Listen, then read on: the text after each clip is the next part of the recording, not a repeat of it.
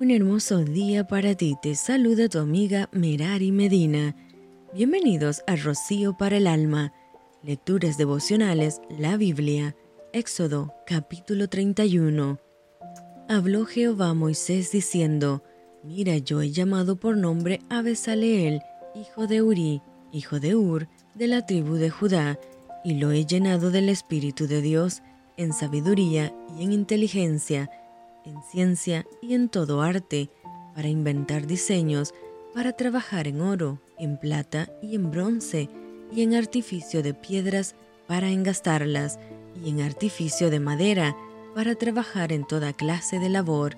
Y he aquí que yo he puesto con él a Aholiab, hijo de Ahisamac, de la tribu de Dan, y he puesto sabiduría en el ánimo de todo sabio de corazón, para que hagan todo lo que te he mandado el tabernáculo de reunión, el arca del testimonio, el propiciatorio que está sobre ella, y todos los utensilios del tabernáculo, la mesa y sus utensilios, el candelero limpio y todos sus utensilios, el altar del incienso, el altar del holocausto y todos sus utensilios, la fuente y su base, los vestidos del servicio, las vestiduras santas para Aarón el sacerdote, las vestiduras de sus hijos, para que ejerzan el sacerdocio, el aceite de la unción y el incienso aromático para el santuario harán conforme a todo lo que te he mandado.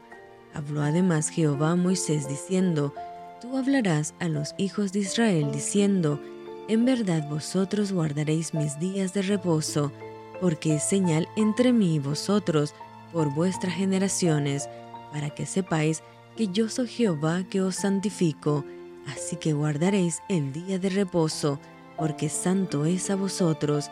El que lo profanare, de cierto morirá, porque cualquiera que hiciere obra alguna en él, aquella persona será cortada de en medio de su pueblo. Seis días se trabajará, mas el día séptimo es día de reposo consagrado a Jehová. Cualquiera que trabaje en el día de reposo, ciertamente morirá.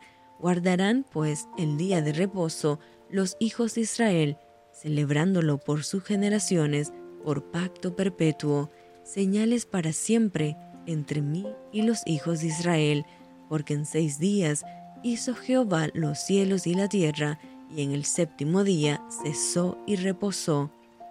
Y dio a Moisés, cuando acabó de hablar con él en el monte de Sinaí, dos tablas del testimonio, tablas de piedra, escritas con el dedo de Dios. Y esto fue Rocío para el alma. Te envío con mucho cariño, fuertes abrazos tototes y lluvia de bendiciones.